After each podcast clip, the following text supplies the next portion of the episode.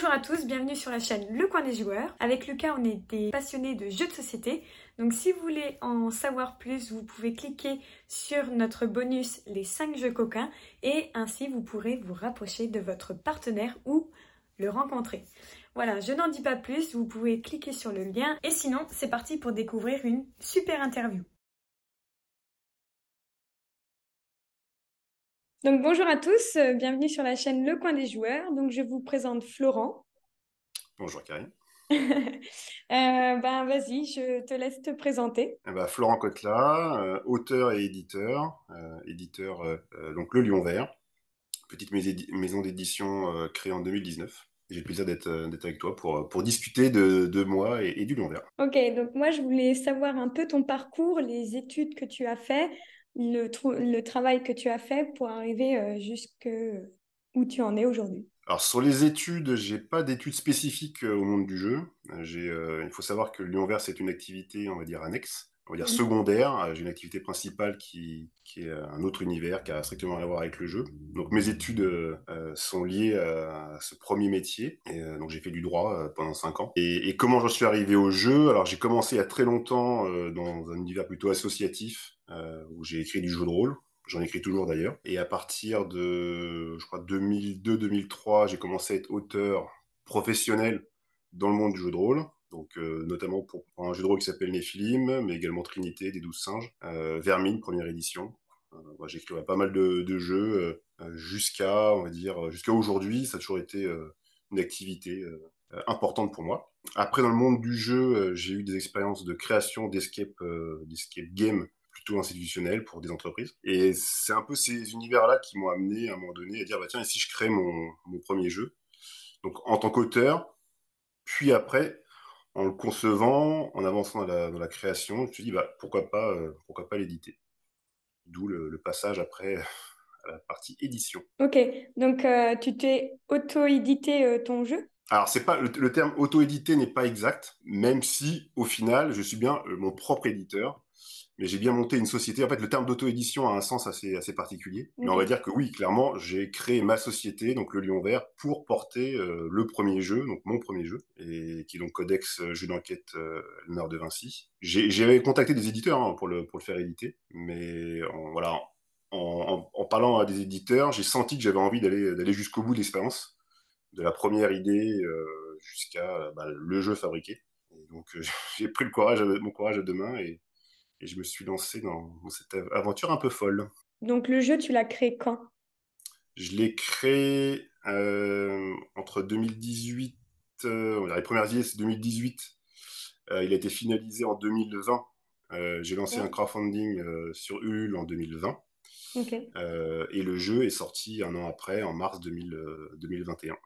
D'accord. Donc il y, a deux ans. C'est un, un, jeu réaliste, narratif, qui mélange différents types de, de, jeux, que ce soit les escape games d'un côté, les jeux d'enquête. Et donc dedans, il y a des vrais objets, euh, que ce soit des courriers, il y a des cadenas, il y a des boîtes, ce qui fait qu'il y a une phase de conception, fabrication un peu lourde. Euh, néanmoins, un projet de ce type-là en trois ans, c'est pas non plus, euh, c'est pas non plus énorme. Hein. Tu as le jeu avec toi ou pas du tout?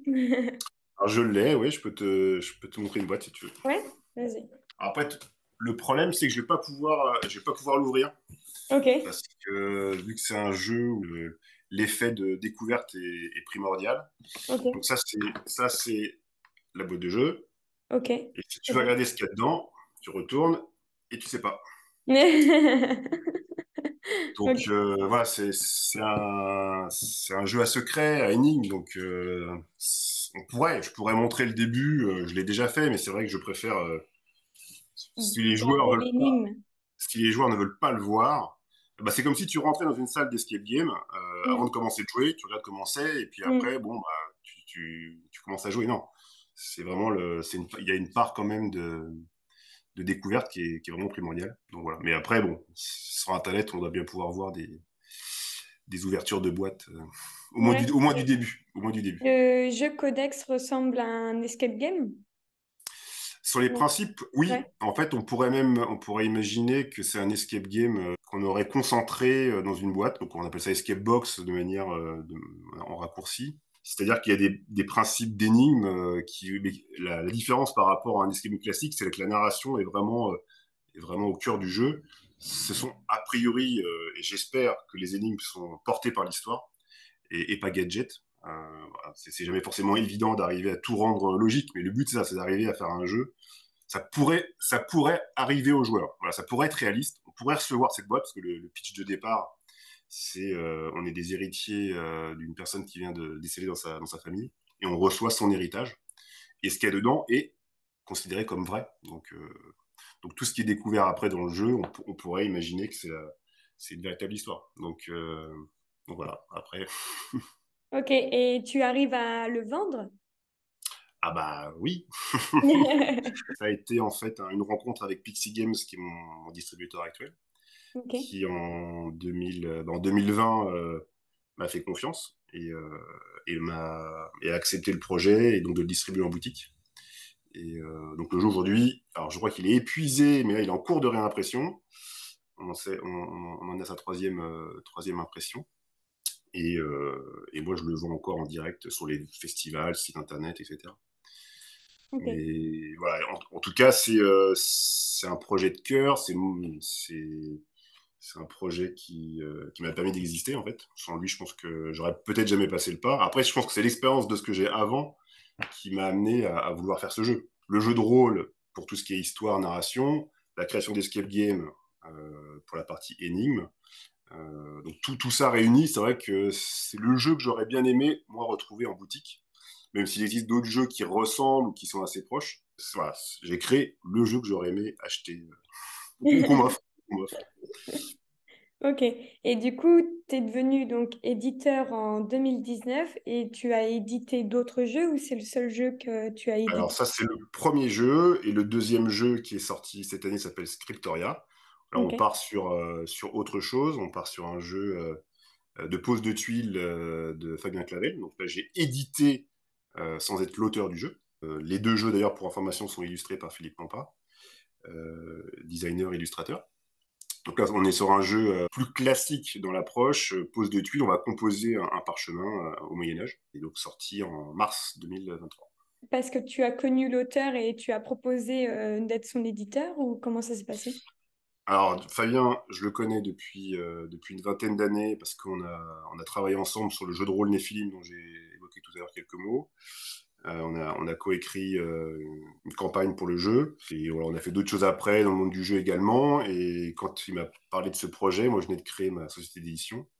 Et je trouvais ça, j'ai trouvé ça génial. Euh, donc, donc on l'a édité. Ça a mis un peu plus de temps. On, on a mis 4 ans à, le sortir. Entre le crowdfunding, le développement, la création, la fabrication. il y a eu dans les deux jeux, hein, on a eu, le, Covid et, et, tous ces contre-coups ce qui fait quand même qu'en termes d'expérience, euh, c'est pas évident. Euh, mais voilà, donc euh, Scriptoria est sorti donc en 2023. Je suis content du résultat. ok. Et du coup, je pourrais avoir le lien du site internet pour que les gens puissent, s'ils sont intéressés, commander Codex. Oui, au, moins avoir des informations sur le site, c'est www.lelionvert.com. C'est pas, pas compliqué. ok. Et pourquoi le lion vert alors? Je dirais pas la vraie raison, mais je vais t'en donner une quand même. En tout cas, c'est issu d'un jeu de rôle, bah, donc Nephilim, c'est un personnage principal euh, de cet univers. Et c'est également euh, une gravure alchimique. Donc j'aime bien ce côté un peu mystérieux, un, peu étrange. Le lion vert, c'est vrai que c'est un peu. Euh, ça, ça, marche pas ensemble. Mais ça éveille, ça éveille la curiosité. Donc cet aspect historique, ludique, alchimique.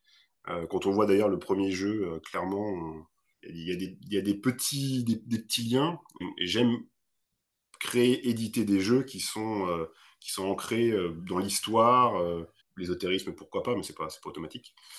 Et donc voilà, donc j'aime bien, j'aime bien cette créature. En plus, elle mange un soleil. Voilà. J'allais te demander, tu participes à des festivals de jeux? Alors oui, j'en ai fait, j'en ai fait plusieurs. festival, festival de Cannes, j'en ai, j'en ai fait plusieurs. Mais c'est vrai que c'est très loin et pour un petit éditeur comme moi, euh, c'est quand même un coût assez important. Pour l'instant, j'ai décidé de le faire euh, tous, les deux, tous les deux ans, euh, tous les trois ans, ça va dépendre des années. S'il y a une sortie de jeu, par exemple. j'ai découvert Paris Ludique cette année en tant que première, première fois en tant qu'exposant. Et j'ai trouvé l'expérience très très sympa. Donc je pense que Paris Ludique sera, sera je pense, quasi systématique maintenant à partir de, cette année. Le, lieu, l'accueil est vraiment, est vraiment génial et c'est à côté de chez moi, donc ça, ça, aide quand même pour le transport de tout ce qui est logistique, stock de jeux. Et sinon, je fais le Val des Jeux qui se trouve à Cerise en 77. pareil, c'est une de tech qui est basée à Cerise, qui nous invite tous les ans. Donc, on y est en novembre. Donc, ça, on y va. Puis, pour l'instant, c'est tout. Après, par opportunité, on m'invite régulièrement, mais c'est vrai que selon la distance, c'est pas forcément, forcément très simple. Mm. Mais j'adore, en tout cas, présenter des jeux et, être présent sur les festivals. Mais vu que c'est une structure où on est une seule personne, c'est-à-dire moi, c'est pas forcément évident de, faire tous les festivals de France et de Navarre. À Paris Ludique, tu as présenté ton jeu ou tu as présenté Alors, on, on, était en fait en co... on était trois co-éditeurs, euh, Ludogami euh, et Argirx Édition, qui ont un peu les mêmes univers, c'est-à-dire qui proposent des jeux euh, enquête escape. Donc on a fait une sorte d'association. On a créé un, jeu spécifique pour l'occasion qui s'appelle l'Évangile perdu, qui est, un, jeu pas one shot, mais que tu peux qu'on peut jouer en fait sur place. D'ailleurs, il sera, jouable aussi euh, au bal des jeux en, novembre. Euh, ça évite d'ailleurs de spoiler nos jeux, parce que nos jeux, ils sont jouables qu'une fois, comme euh, tout ce type de jeu, ça permet aux gens de voir ce qu'on sait, ce qu'on sait faire et, ce qu'on aime faire. Donc, on, a, on a présenté nos jeux par le biais de cette expérience ludique qui est l'Évangile perdu. Du coup, dans ton jeu, on est obligé de lire les règles. Tu parles de codex, jeu d'enquête? Ouais, ouais. Alors, tu es obligé de les lire, mais il n'y en a pas, donc euh, il n'y a pas d'obligation. C'est un jeu où les règles sont, sont intuitives, c'est-à-dire que si tu dois trouver, euh, je ne sais pas, dans une, dans une salle d'escape game un, criminel, bah, tu vas rentrer dans la salle, tu vas regarder ce que tu as, et bah, tu vas essayer d'ouvrir la porte, tu vas essayer. Donc, naturellement, tu vas faire chose. C'est pareil pour, euh, pour Codex. C'est les éléments qui sont devant toi qui vont te permettre d'assembler les indices qui vont te mener à la réponse. Et ce qui permet, je trouve, une plus grande facilité à rentrer dans le jeu. Mm. Euh, d'ailleurs, j'ai beaucoup de gens qui étaient des non-joueurs, notamment des conjoints, des conjointes, qui, euh, qui m'ont fait des retours en disant j'étais pas du tout joueur et j'ai adoré l'expérience. Et c'est un peu comme les escape games, c'est pour tout le monde. Tout le monde peut jouer à un escape game. C'est de la logique, euh, de la réflexion. tout le monde est capable de faire un escape game. Et c'est la force d'un codex ou d'un jeu de cette catégorie c'est que on est tous égaux en fait de, devant, l'échec. Non, mais voilà, ça permet en fait d'être, euh, de rendre l'accès au jeu euh, plus simple. Et pour ceux qui n'aiment pas lire les règles, euh, bah, il n'y en a pas. Il y a des règles tacites. Je vais donner un exemple. A un cadenas qui ferme une boîte en carton, on pourrait dire bah, je vais casser la boîte en carton et l'ouvrir. Bon, la règle tacite, c'est je ne vais pas casser euh, cette boîte en carton, je sais qu'il faut que j'ouvre le cadenas. Ça, c'est, en fait, c'est, tacite. Comment faire pour euh, éviter de lire les règles? Euh, S'il y a une vidéo règle, je dirais que c'est facile. De toute façon, il faut au moins une personne dans le groupe qui lise la règle ou qui la connaisse. Et pour ceux qui détestent ça, bah, les vidéos règles, je trouve que c'est plutôt bien fait, de chrono ou ce genre de, ce genre de site. Je trouve ça vraiment, vraiment très bien. Et même d'ailleurs, quand on a, ça fait longtemps qu'on n'a pas joué à un jeu, je trouve ça très pratique de pouvoir avoir une vidéo. C'est le principe de jeu de société, c'est qu'il y a une règle à respecter et il faut à minima la connaître, voire même la très bien la connaître. Euh, et je préconise d'ailleurs toujours de relire la règle après avoir joué une première partie. On découvre toujours des petites subtilités qu'on avait mal interprétées. Mm.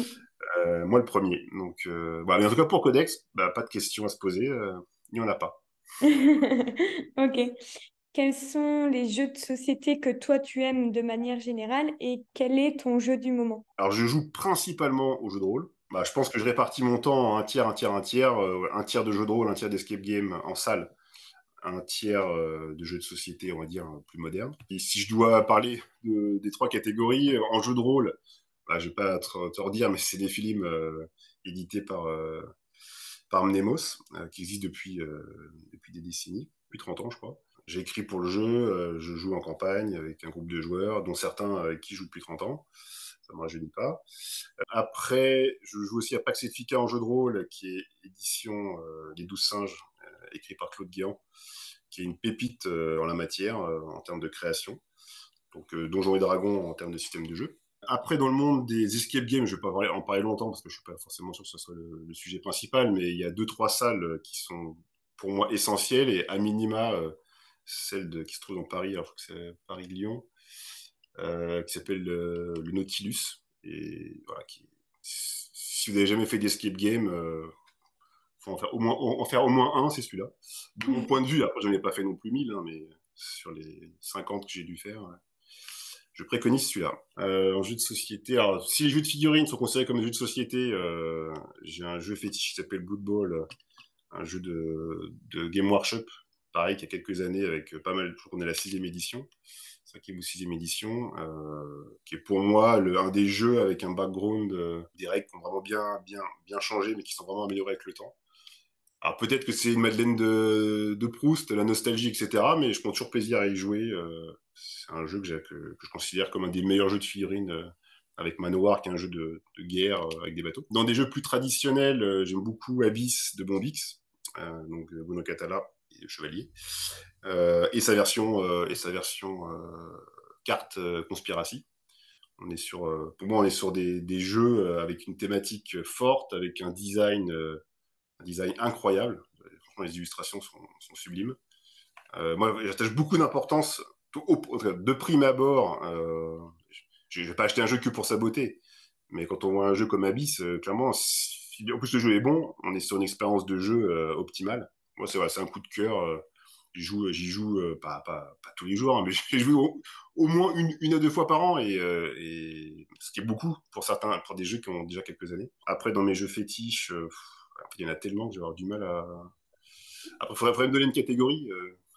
Ben, moi, c'est oui, le jeu du moment. Le jeu, euh, voilà, si tu es avec des amis, ben, quel jeu euh, tu voudrais jouer? Ah, bah, si je sors, en, gros, ça dépend du type d'amis, mais si c'est des, si c'est des joueurs occasionnels ou non-joueurs, je sors assez facilement un Just One euh, ou un Mystère. Je sais pas si tu mhm. connais de Yellow. c'est des jeux qui, que j'adore. Ou Codename, c'est des jeux un peu classiques, mais qui ont une richesse, qui ont une richesse. Et en fait, qui ont une simplicité dans les règles et on peut y jouer toute une soirée. Mm. Euh, à l'époque, il y avait Time's Up. Moi, il a un peu, il a un peu vieilli, je trouve. Aujourd'hui, on le sort un peu moins facilement. J'ai joué récemment à Trio, qui est, qui est vraiment, sympa aussi. Pur de ce type de jeu avec une édition euh, hyper classe, euh, hyper efficace. c'est brillant, quoi, sincèrement. Mm. Ça, ça, remplit toutes les cases. tu peux l'emmener partout. tu peux jouer avec tout le monde. en plus, ça propose une expérience qui est pas simpliste. Et bah, aussi, si ça te, si ça te paper pareil, mm. on est sur des jeux. C'est un, peu plus complexe qu'un trio parce que le système de, fin est, bien plus fourbe, et d'ailleurs j'adore. Et on est sur des jeux que. Je suis, moi, je suis pas gros joueur de gros jeux de type euh, Porto Rico, ce genre de choses. Je suis plutôt sur des jeux, on va dire, on appelle famille, famille, famille ou initié. Moi, j'en ai pas d'autres là qui, me viennent, mais c'est juste que je sais pas beaucoup, je suis pas réfléchi. c'est déjà pas mal. Est-ce que tu pourrais nous expliquer bah, comment tu as fait pour euh, créer ton jeu de société? Par euh, quelles étapes t'es passé? Bah alors, au, départ, on était, on était d'ailleurs, on était trois personnes, euh, on débriefait sur, sur un jeu d'enquête qu'on pouvait voilà, éventuellement faire. Les, deux personnes m'ont lâché, assez lâché assez rapidement. Et en fait, on est parti de, au départ d'une histoire. C'est quoi l'histoire qu'on veut raconter? Et, en fait, moi, je voulais, je, je suis fan de Léonard de Vinci J'adore j'adore le personnage, j'adore son histoire, j'adore son, ses créations. je trouve qu'il est, pour moi, on appelle ça un génie, mais c'est vrai que sur Terre, euh, sur la planète, on n'a pas eu beaucoup de, de personnes aussi, euh, aussi, multi-compétents. Et, j'ai trouvé que ça pouvait être intéressant de, de, parler de lui, de ses codex, qui sont des ouvrages euh, qu'il a créés, et d'éventuellement en créer un, en, en inventer un, et de dire comment on pourrait en arriver là, comment les joueurs pourraient retrouver euh, ce, secret? donc on est parti sur cette histoire, on a, écrit l'histoire, et après il a fallu réfléchir sur savoir comment, sur quel... Il y avait deux approches, on a hésité entre deux. C'était ou d'avoir un système à la Unlock, ou tous ces jeux avec des cartes, avec Picto, où bah, en fait on, va, piocher des cartes, ou cartes Aventura, etc. Côté, on va dire, plus ludique et moins réaliste.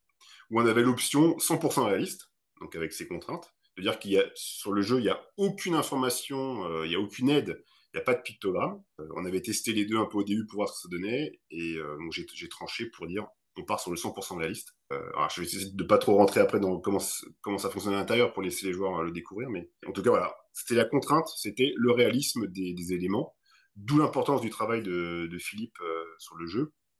C'est qu'à chaque fois, je disais, il faut que ce soit possible. il faut que ce soit possible. Euh, donc voilà, on s'inspire d'éléments existants, de courriers, de boîtes anciennes, euh, de travaux de Léonard de Vinci. C'était un très long travail d'aller-retour entre lui et moi. Pour, euh, je sais qu'il y a des fichiers qui étaient à version 20 ou 21, donc le, voilà, le, mais je crois qu'il m'a détesté pendant un moment. Voilà, donc ça, c'est la, donc la partie création, elle s'est faite euh, bah, après sur ça, c'est-à-dire qu'en gros, euh, composer les éléments. Et une fois que tout a été créé, donc je l'ai fait tester euh, à plusieurs groupes, on a affiné, on a corrigé.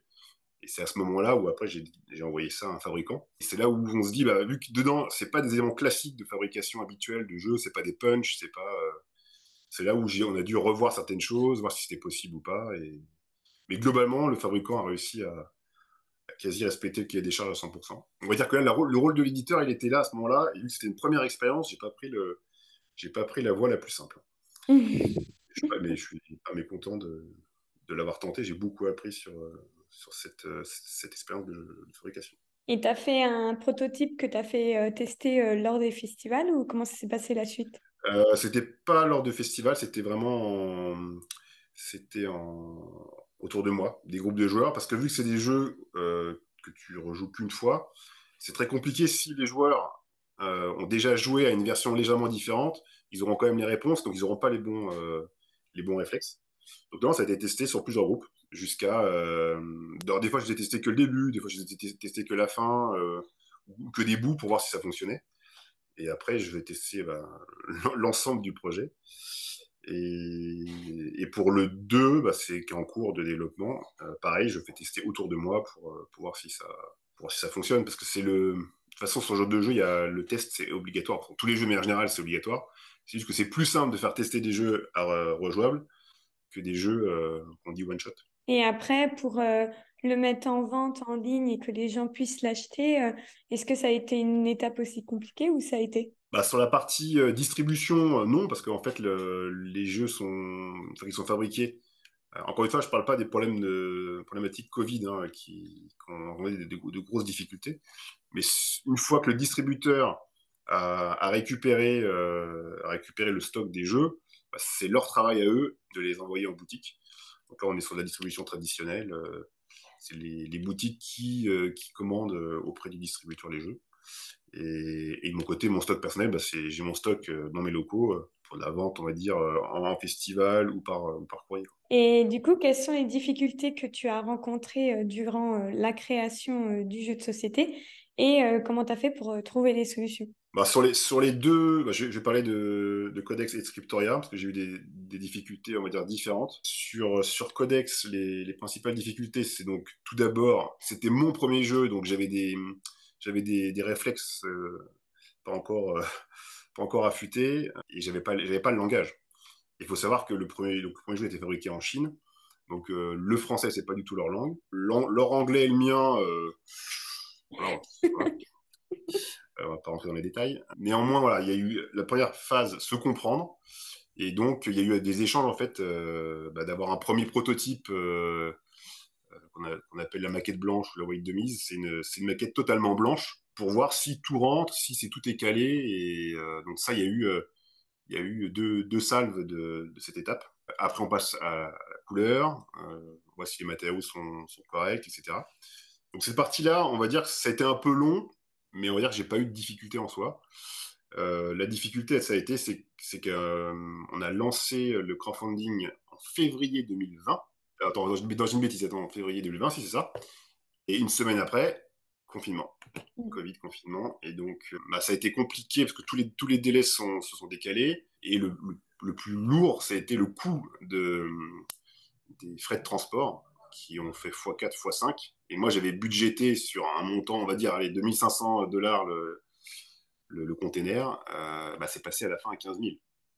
J'étais à des 11, je crois que j'ai payé, j'exagère un peu, donc ça devait être en euros, ça devait être 12 euh, 000 ou 13 000 euros.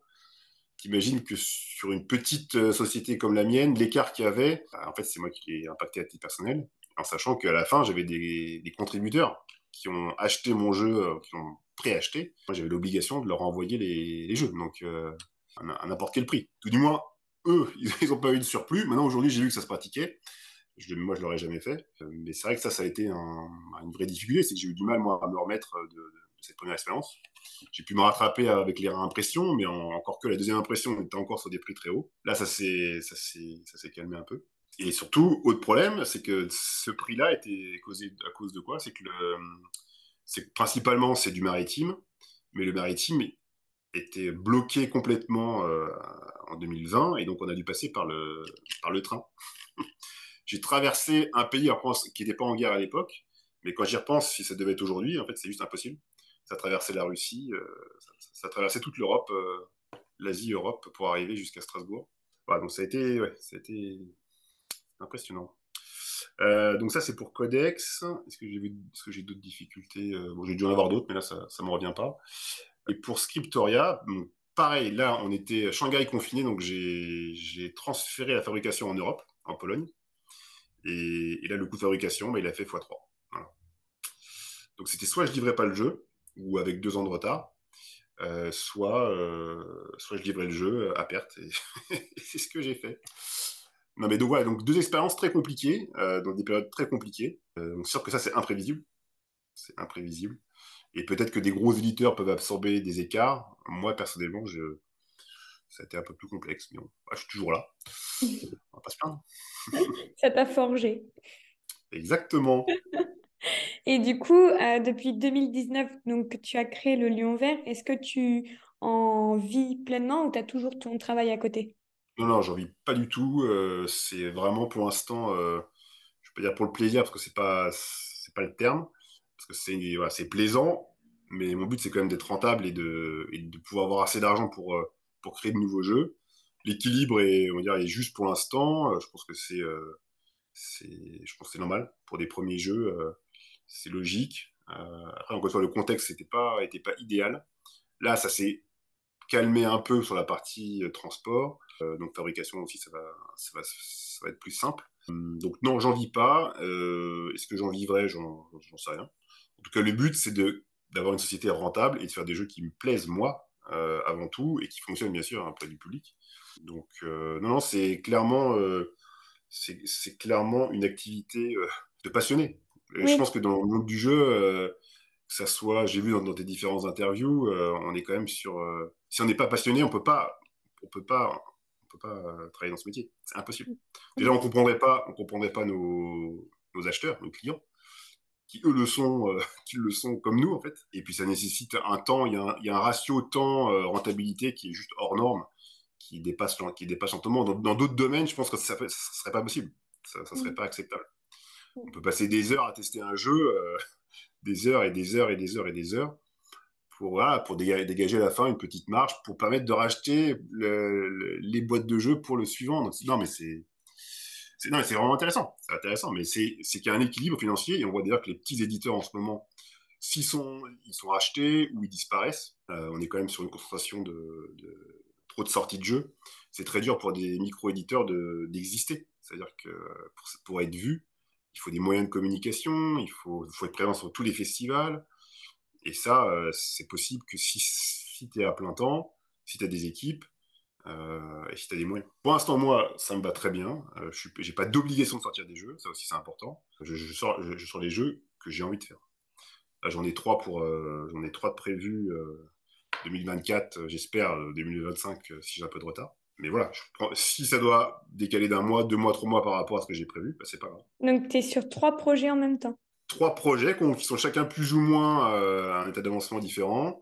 Si tu veux, je t'en parle. Euh, ah, j'ai Codex 2, qui est donc euh, même taille de boîte, qui est annoncé depuis un peu de temps, mais ça y est, là, il est, le, maquettiste est en train de finaliser la maquette. Elle devrait être finie, je pense, semaine prochaine. Et je vais passer en phase de test sur la maquette. Et donc là, on va corriger la maquette, je pense, dans le mois qui suit. Et je vais commencer à deviser auprès du fabricant. Donc là, là c'est vraiment bien avancé. Euh, le jeu est terminé, on va dire, en soi. C'est juste qu'on est sur la. On finalise le graphisme. J'ai euh, Gévaudan, qui est, euh, qui est un jeu dans l'univers donc de la bête du Gévaudan, qui est, bien abouti, qui a été testé en festival, qui n'est pas, du tout dans le même, principe hein, que Codex. On doit, traquer la bête et retrouver sa tanière et y poser un piège. C'est un jeu de, stratégie, gestion, qui lui a déjà été designé, il y a encore des corrections à faire, il faut maqueter la règle et, la boîte du jeu. Et on, commence normalement fin du mois. Et puis on a un petit jeu qui s'appelle Synopsis, qui est un jeu de cartes, petit format, euh, qui lui est en cours de développement. Donc euh, là, on prend le temps de le faire bien. Il n'y a, pas de date, de date prévu. Autant les deux premiers, euh, c'est clairement 2024, début premier semestre 2024. Autant Synopsis, ça peut être un peu plus loin. Ok, c'est drôle parce que c'est trois jeux complètement différents. C'est trois jeux différents, oui et non. On est quand même sur des jeux ancrés dans l'histoire. C'est-à-dire que le, le Codex 2, c'est lié à une malédiction dans une abbaye. Euh, Gévaudan, c'est quand même sur la bête du Gévaudan 18e. On est sur des univers, tu vois, historiques, avec euh, voilà, peut-être un peu de fantastique.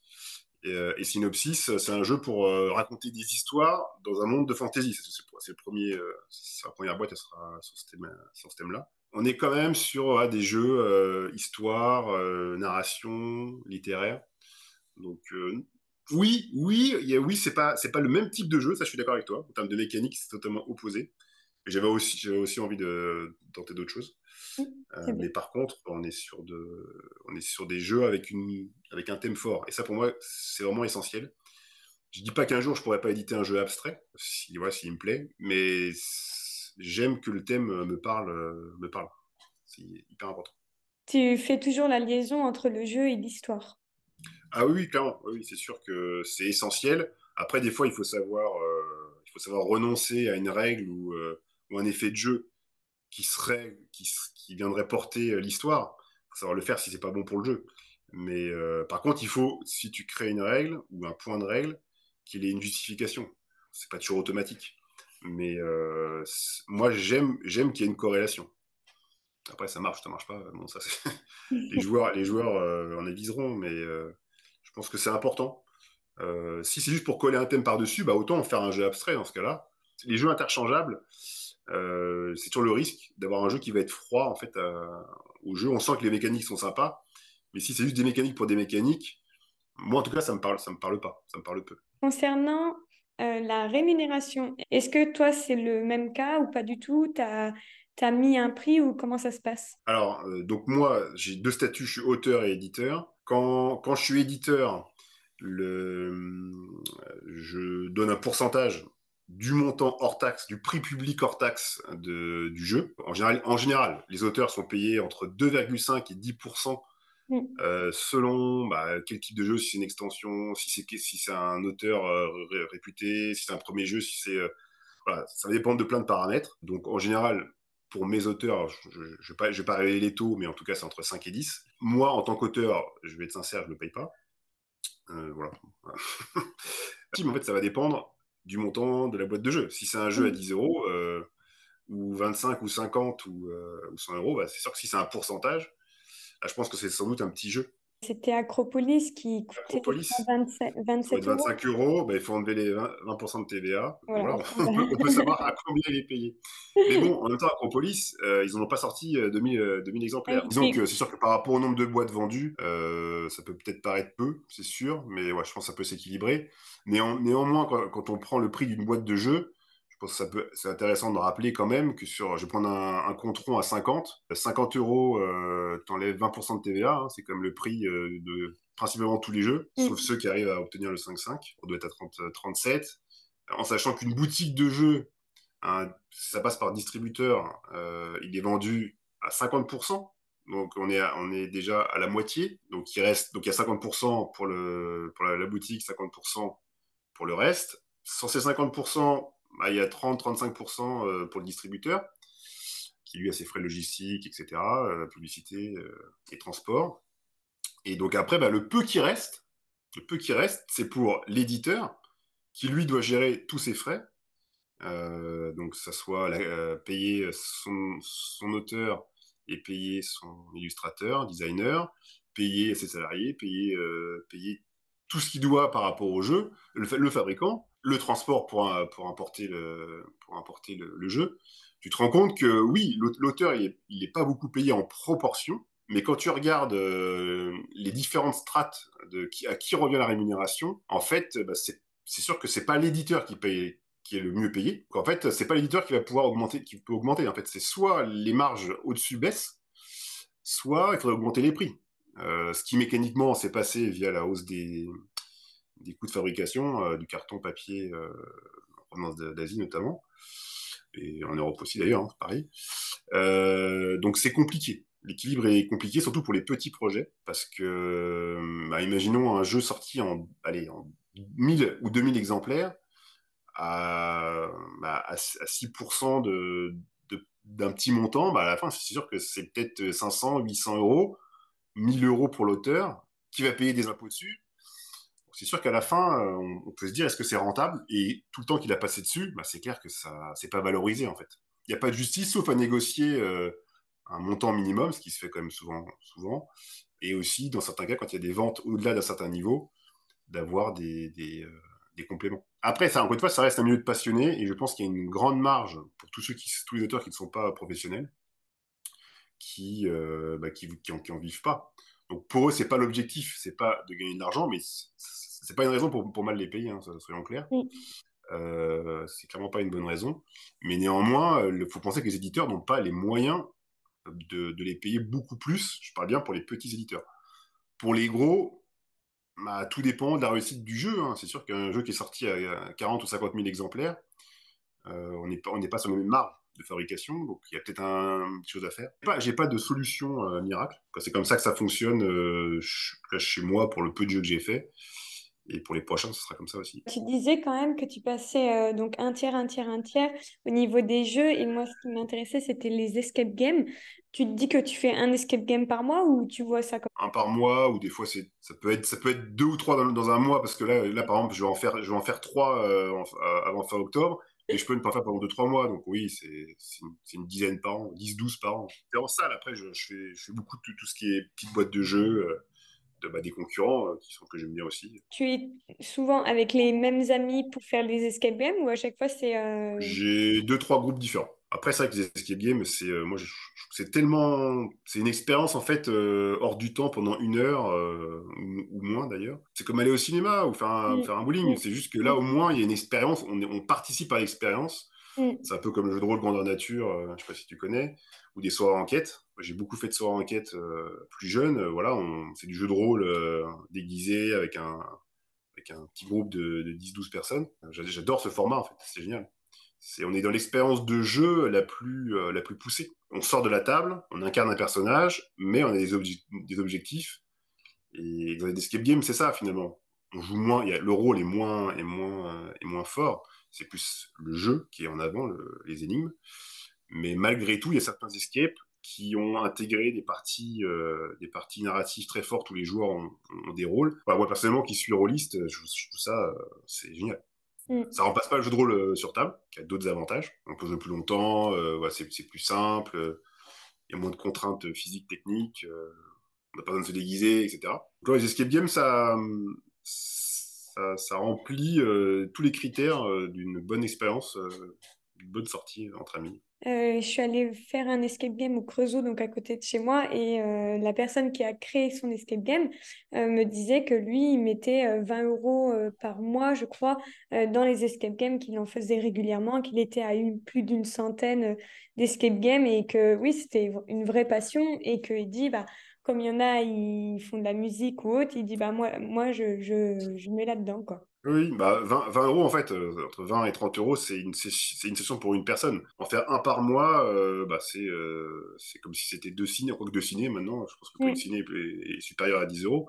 Ah, c'est comme faire un ciné finalement, un peu plus cher qu'un ciné. Et en plus, il y en a tellement aujourd'hui, que, ça soit, que ce soit dans des salles classiques d'escape game, mais maintenant, tous les lieux, type musée, château, ils ont aussi des expériences assez proche, pas forcément toujours escape, mais entre enquête, énigme, escape. Il y, a, de quoi faire pour tous les, bah, dire pour les familles, pour enfants. Je trouve que c'est une bonne chose. Ça a permis quand même de, de ludifier, euh, gamifier euh, les, pas mal d'expériences euh, culturelles ou autres. Et tu fais toujours les escape games dans les entreprises? Non, ça j'ai arrêté. Après, si, si l'occasion se, se, représenterait, peut-être que je le referais. Mais c'est pas la même approche. Non, ça, ça, nécessite de démarcher et là, j'ai pas le temps. J'ai assez de travail à faire pour, euh, le Lion Vert. Parce que je pense que le Lion Vert, il n'a pas, il pas objet à, créer des jeux pour, pour des entreprises, c'est plus pour créer des jeux classiques, on va dire, traditionnels. Euh, mais néanmoins, bon, pourquoi pas Ça serait. Euh, si le projet m'intéresse, je pense que je dirais. Et tu bosses toujours donc à côté et tu fais le Lion Vert à côté Exactement. Bah, souvent, en gros, le lion vert, ça va être euh, quasi euh, bah, tout ce qui est en dehors des, des, horaires euh, de, de, bureau, plus, plus une journée dans la semaine qui est un peu aléatoire, qui est à 100%, plus le week-end. Et tu poses des journées de vacances pour aller... je suis mon propre patron donc, des ah, deux sociétés, donc je peux jongler. Ok. Faut pas le dire. Ça marche. ok, ok. Et euh, quelle est la définition que tu donnerais du mot joueur? Bah, Je pense que c'est euh, quelqu'un qui a envie de, de, participer à un jeu en respectant les règles et les autres joueurs, en cherchant juste à s'amuser en fait. Parce que le, j'ai jamais vraiment compris euh, l'objectif de gagner, tout du moins de gagner si, mais d'en faire un objectif principal. Moi personnellement, quand je perds une partie, c'est pas pas ça qui me fait que j'ai aimé ou pas le, jeu en réalité. Donc euh, pour moi un bon joueur, je pense c'est plutôt un bon joueur en fait euh, que je définirais parce que un joueur en soi, bon, je pense que Ludico suffira, mais un bon joueur euh, qui accepte de, respecter les mêmes règles que les autres joueurs et voilà, avec pour seul objectif que la table s'amuse. Mm. Parce que la triche, alors pour moi c'est un interdit absolu. J'ai déjà eu des, des joueurs tricher, c'est pour moi, c'est rédhibitoire. J'arrête la partie, je... ou tout du moins, je blacklist la personne qui a fait ça et je ne jouerai plus jamais avec. Euh, et au contraire, je préfère une personne même qui, soit un peu plus euh, dans la déconne. Voilà, parce qu'en réalité, c'est un jeu, donc il euh, faut bien s'amuser quand même. Et, être trop sérieux sur le jeu, voilà, ça... mais je, connais des joueurs hein, qui, qui, vont, qui vont analyser tous les coups possibles pour gagner. Ok, c'est très bien. Mais à la fin, euh, bah, nous, on aura attendu une heure avant qu'il ait pris sa décision. Et on n'aura pas, on pas eu, euh, pas l'amusement souhaité. C'est pour ça que le jeu de rôle, en opposition au jeu, euh, au jeu classique, a cette force, c'est que bah, ça, on peut avoir le même problème dans le jeu de rôle, hein, ou des problèmes similaires, mais on est là, en tout cas, dans une aventure commune. Et il n'y a, a, pas d'ailleurs d'opposition. on est vraiment, c'est les joueurs qui créent une histoire ensemble, en respectant les règles d'ailleurs. Donc c'est ça que j'aime, que j'aime moi voir appliquer dans le monde du jeu de société. Et quels sont les conseils que tu donnerais soit à un auteur ou à un éditeur euh, euh, que tu partagerais euh, avec l'expérience que tu as eue? Alors, de ma faible expérience, je ne me permettrai pas de donner des conseils comme ça, mais en tout cas, ce que je peux moins, ce que je peux moins en dire. alors, sur des auteurs de jeux, je pense que c'est là où j'aurais peut-être moins de recul, mais il faut, de mon point de vue, en tout cas, avant de présenter à un éditeur, c'est de l'avoir en fait déjà testé euh, plein de fois avec des groupes différents, euh, en, ayant des groupes qui donnent des retours euh, honnêtes. Parce que c'est toujours le problème d'ailleurs de la famille, des proches. Je trouve ça toujours génial. Mais en fait, c'est pas ça qu'on veut entendre. ce qu'on veut entendre pour progresser, c'est ce qui est pas, c'est ce qui est pas bon. Il faut accepter d'aller dans les festivals quand c'est possible et de faire tester à plein de gens et de prendre tous les retours et après de, de garder qu'une partie, bien sûr, il ne faut pas tout prendre. et quand on le présente à un éditeur, d'avoir un jeu même si c'est pas hyper, beau, au moins que ça soit fonctionnel. Parce que des, bouts, des bouts en noir et blanc, euh, pas clairs, où, pas, où c'est pas clair dans la règle, sincèrement, euh, perso, moi je les lis pas. Pas forcément avec un talent d'illustrateur, mais au moins des choses propres. Maintenant, avec Internet, sincèrement, on peut, faire plein de choses. Il y a plein d'images sur Google, on peut, égayer un, proto. Voilà, j'ai pas plus de conseils à donner pour un auteur, étant un auteur débutant. Et en tant qu'éditeur, pareil. Déjà, se lancer aujourd'hui en tant qu'éditeur, euh, c'est quand même quelque chose de, pas forcément évident quand on voit les coûts, les charges d'une entreprise. C'est ça, finalement, éditeur, c'est pas juste euh, éditer un jeu, c'est quelles sont les charges qu'il y a autour comptabilité, assurance, euh, juridique, RH, tous ces sujets-là, en fait, c'est des prestataires qui coûtent de l'argent. Donc, avant de se lancer, il faut ou avoir déjà une expérience peut-être antérieure d'entrepreneur ou une expérience de, dans le monde du jeu. Euh, je pense que ça, c'est en fait, c'est le premier critère à avoir. Et bien sûr, avoir un jeu qui, qui paraît excellent, mais en même temps, euh, on ne peut jamais savoir à l'avance si le jeu va marcher ou pas. Donc euh, voilà. peut-être avoir plusieurs. Et puis après, c'est clair que c'est une prise de risque. Donc à un moment donné, c'est quel est le montant qu'on est prêt à investir pour, pour tenter sa chance. Sincèrement, c'est risqué. C'est risqué, c'est bien d'avoir d'argent un peu de côté quand même. Peut-être d'être épaulé par, par d'autres, voilà, je sais pas, ou être peut-être plutôt en studio au départ, proposer des jeux à un éditeur. Voilà, je, je pense que s'il y a un conseil à donner, c'est vraiment estimer les coûts, les coûts parasites qui sont pas liés au jeu en soi, mais euh, qui sont liés à tout ce qui est autour. Et de se former à, ces, toutes ces questions euh, d'entrepreneuriat, euh, parce que c'est pas simple en fait, c'est pas simple. Donc voilà, il y a la partie métier et il y a mm. la partie entreprise. Est-ce que tu as un dernier mot à partager aux joueurs qui nous regardent? Dans le, vrai problème qu'on a aujourd'hui, moi, si je me mets en tant que joueur, c'est le nombre de sorties et ça, j'ai remarqué quand même une, spécialisation, en fait. C'est qu'il y a des joueurs qui vont acheter qu'une catégorie de jeu. Donc au final, euh, le seul conseil que je peux donner, c'est de le tester avant de, le tester avant de, avant l'acheter. Aujourd'hui, clairement, euh, quand il y a 40 jeux qui sortent par semaine, et encore, je pense que je suis en dessous, euh, c'est juste impossible de, tout tester. Donc maintenant, de toute façon, avec les réseaux sociaux, les commentaires, les, plateformes qui donnent des avis, etc. Bon, bah, je pense qu'on peut se donner un, avis, mais je pense que tant qu'on l'a pas testé, j'en suis rendu compte. Hein, il y a des jeux qui me, qui me donnaient envie euh, sur le papier que j'ai acheté sans le tester. Bon, bah, j'ai regretté. Et à l'inverse, un jeu qui me disait rien comme ça, on, me l'a fait tester et j'ai adoré. Donc, clairement, euh, je pense que l'expérience de jeu, euh, qui par ailleurs à la première suffirait pas, parce qu'il suffit d'avoir un, mauvais joueur qui plante la partie ou, une règle mal interprétée. Non, j'ai pas de conseils à donner à des joueurs. En réalité, il euh, faut arriver à prendre le temps de se faire plaisir et de jouer en famille. Et voilà. Et, surtout à rejouer à des jeux auxquels on a déjà joué. Parce que moi, aujourd'hui, il y a la hum, culture de jouer à un nouveau jeu. Et moi, j'ai envie de jouer à mes vieux jeux. Moi, moi j'ai des vieux jeux, Days of Wonder, Colosseum, Cléopâtre, les architectes, Chevalier de la table ronde. Il y avait des jeux magnifiques dans cette série. Et j'adore y jouer. J'adore bah, il y en a qui ont peut-être un, peu vieilli sur certaines règles, mais j'ai un vrai plaisir, moi, à rejouer à des jeux. Là, aujourd'hui, on dirait qu'on achète un jeu, on y joue une fois, puis on passe à autre chose. Mm. Mais non, en fait, euh, prenons le plaisir euh, de rejouer à des, et des pépites euh, dans les 10 dernières années, 15 dernières années, il y, a plein de trucs. Mm. Donc voilà. Allez piocher au hasard un jeu dans votre collection et faites-vous plaisir. Ok. Bah, merci beaucoup, Florent, pour ce partage. merci à toi.